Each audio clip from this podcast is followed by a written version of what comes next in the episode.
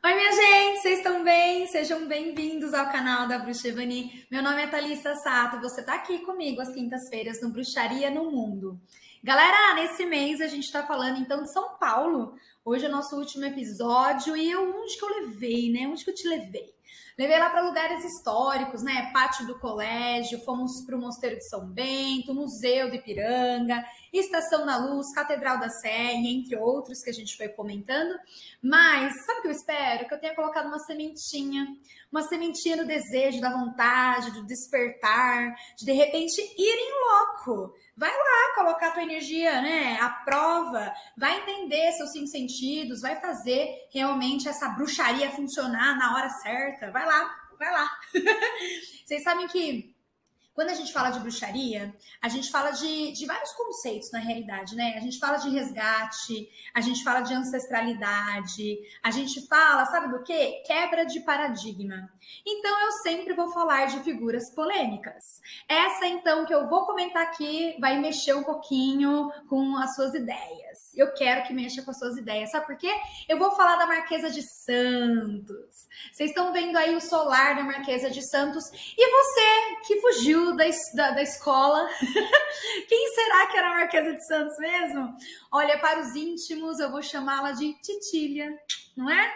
é? Domitila de Castro, ela foi então a amante de Dom Pedro. Mas não se engane, né, meu bem? Dom Pedro teve várias amantes durante a trajetória dele.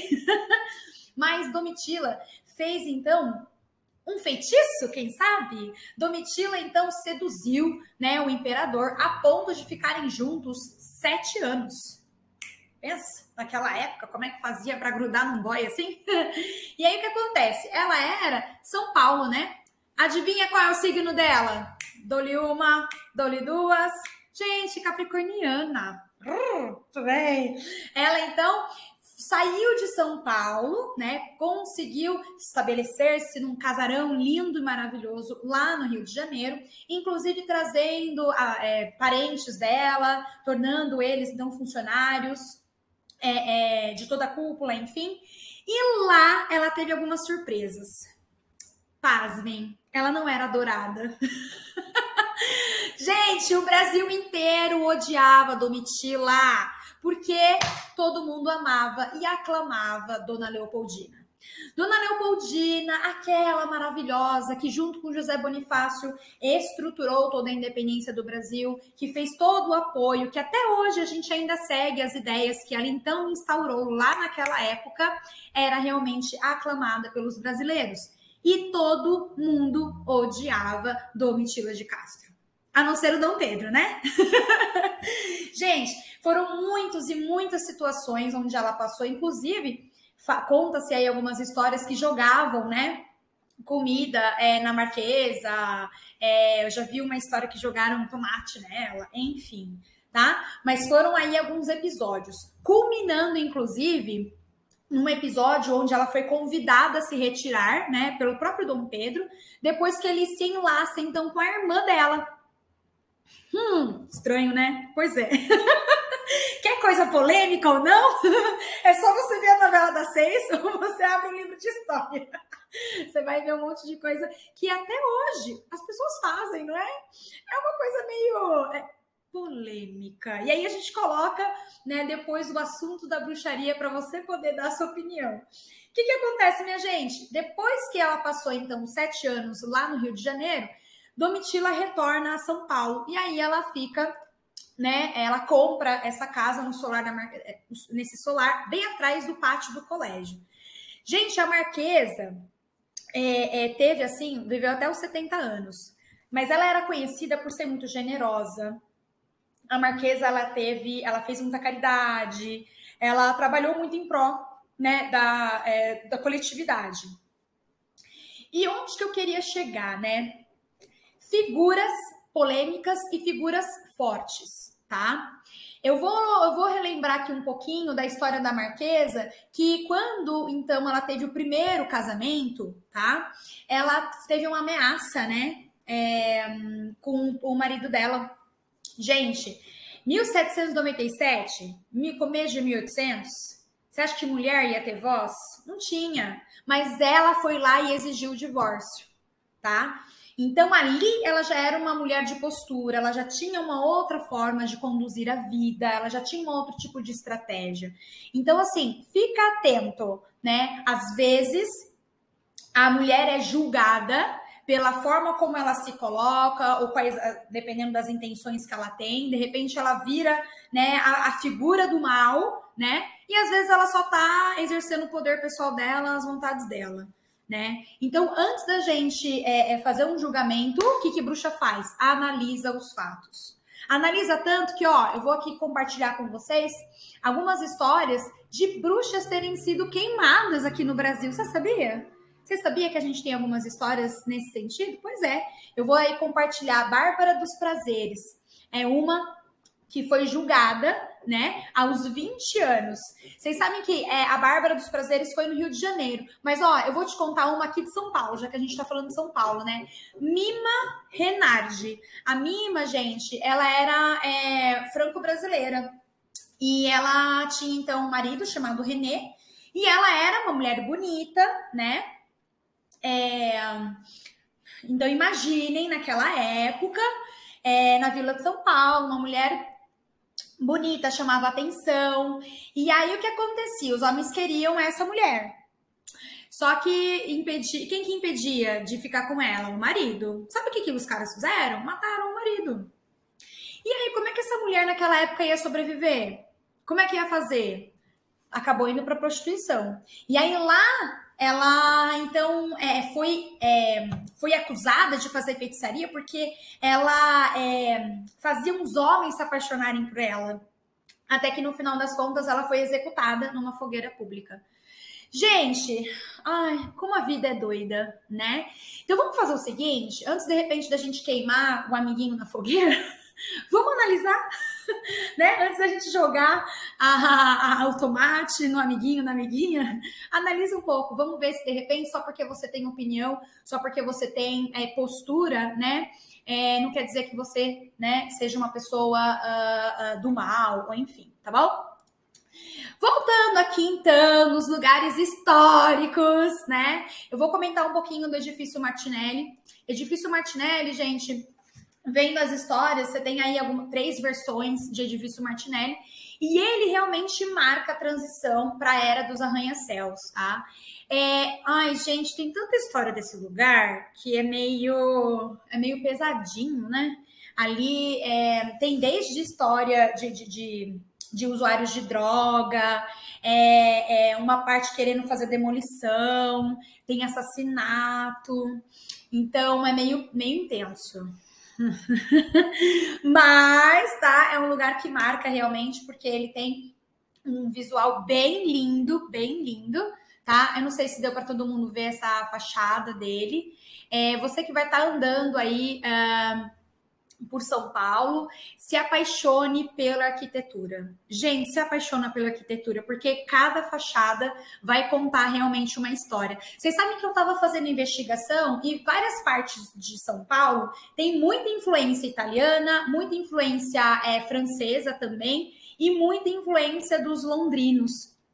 Então, é fica atento, né? Porque se você está fazendo aquela busca pelos seus panteões, se você está fazendo uma busca pela sua árvore genealógica, você consegue de repente ver semelhança, inclusive na arquitetura. Viu que tem uma semelhança? Entra no local, vai e busca. Né? Porque isso dá uma margem para você poder entender como era o dia a dia deles sabe? Um, um, local que tem uma arquitetura que tem esse tipo de telhadinho, né? É porque de repente lá na origem dele nevava. Então, as pessoas que estão aqui dentro fazem uma forma de racionamento, eles têm uma outra forma de lidar com dinheiro, porque em algum momento vai faltar. Porque lá na origem, tá? Vai ficar sem comida, porque vai ter seis meses de, de, de, de temporada é, ruim, climática, e aí você não vai ter como desenvolver. Como que é o comportamento desse povo, então? Diferente de uma casa que vai ter um outro tipo de telhadinho, de um, de um clima tropical. Ele vai ter um outro comportamento. Ele não vai fazer tanto racionamento. Ele vai comer. Para que guardar? E aí você vai entender melhor como você se comporta com a sua prosperidade. Gente, não é uma coisa simples, mas se você começa a associar, você descobre muito sobre você mesmo. Meus amores, hum, aqui é uma fotito, só para você ver como é que é a parte de cima lá do edifício Martinelli, bem, bem bonito pro visual, né, que você tem em São Paulo. E para finalizar, a gente tem a Avenida Paulista, amores e amoras. A Avenida Paulista, vocês sabem que essa é a imagem da Avenida Paulista lá no dia 8 de dezembro de 1891. É, a Avenida Paulista, então, gente, na realidade, né, era uma propriedade, assim, ó, antes, antes, tá, vamos começar pelo começo, né? Antes, antes, a Avenida Paulista, então, era um matagal. Sabe como que era chamado pelos tupis? Morro do Caaguaçu, tá? É, é, mata fechada, tá? Grande ou virgem, é, em tupi, tá? E aí, é, é uma, uma, uma referência, né? Então, Fernando Dias Pais Leme, ele foi proprietário daquele, daquele local. E aí ele fez uma contratação, né, é, de um arquiteto que fizesse, então, é como se fosse um, um boulevard, né? Então, inspirado na França, para você poder ter, né, a exposição das carruagens. É, ele realmente pensou numa estrutura onde os barões do café puderam comprar ali, né, algumas das, das, das terras e construírem aqueles lugares espetaculares. Que hoje, se você estiver andando na Paulista, olha como que é hoje, né, minha gente? Você só vai ver prédio. Em alguns lugares aí, você vai ver três ou quatro casarões do, do Barão de Café que restaram, tá? Mas, em sua grande maioria, virou o quê? Um polo financeiro. É, é, a Avenida Paulista, ela é uma referência enorme, né? né? Não só Brasil, mas América, porque quem não conhece, né? Ali você vai, o pessoal brinca, né? Que se você for de metrô, você vai do paraíso à consolação, né? Então ali na Avenida Paulista você tem desde é, praças, é, bancos, você tem é, mídias, né? Você tem universidades, casa, tem gente que mora ainda, né? Então realmente é uma cidade em uma rua né? Fiquem muito atentos, porque se você então tiver o interesse de conhecer um pouco mais sobre São Paulo, a Avenida Paulista é um lugar é, obrigatório de você dar uma paradinha, tá? Ali também tinha um casarão da família Matarazzo. Gente, família Matarazzo é uma das famílias mais ricas, né? Que então instalaram-se ali e a avenida é muito conhecida por ser pioneira em várias coisas. Então, é, é instalações, né, é, início de, de tudo que é comércio, a gente observa ali naquele ambiente. Então, assim, eu acho que você, né, que acompanhou aí nosso Bruxaria no Mundo, você que tá ligado em São Paulo, é, vai ficar realmente muito mais atento, né? Porque a cada andada, a cada caminhada, você vai ter uma possibilidade de se encontrar, né, de conhecer melhor sobre sua cidade, seu país. E muito mais de você estabelecer como que você pensa a partir de agora, como que você vai construir seu legado, não é? Olha só que bacana, a gente está falando de uma rua que em 1891 deu início. Cara, a gente está em 2023. Olha quanto tempo se passou e olha como que as coisas funcionam. Então, assim, é esse despertar que a gente quer que você tenha. Começa a olhar as coisas de um jeito diferente. Tá bom? Galera, eu espero que vocês tenham gostado. Esse foi o nosso encontro de hoje. Mas esperem que na semana que vem teremos novidades. Eu vejo vocês. Um beijo, até mais. Tchau, tchau.